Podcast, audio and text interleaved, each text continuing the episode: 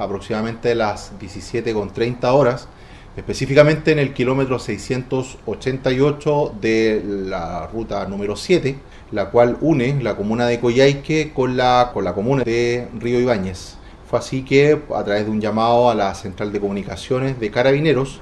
personal de primer patrullaje de la tenencia Ingeniero Ibáñez se constituyó específicamente en el sector denominado Cuesta del Diablo, donde momento antes un camión se volcó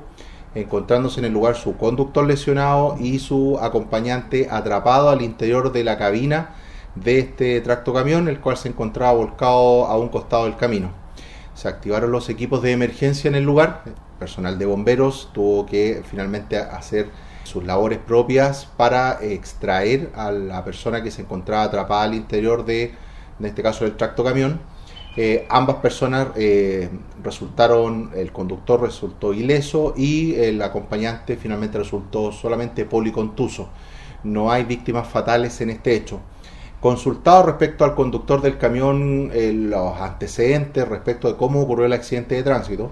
señaló que los, en los momentos que él venía conduciendo su camión, bajando la cuesta precisamente, los frenos dejaron de responder y eso finalmente conllevó a que aumentara de velocidad y perdiera el control del vehículo volcándose en la misma ruta.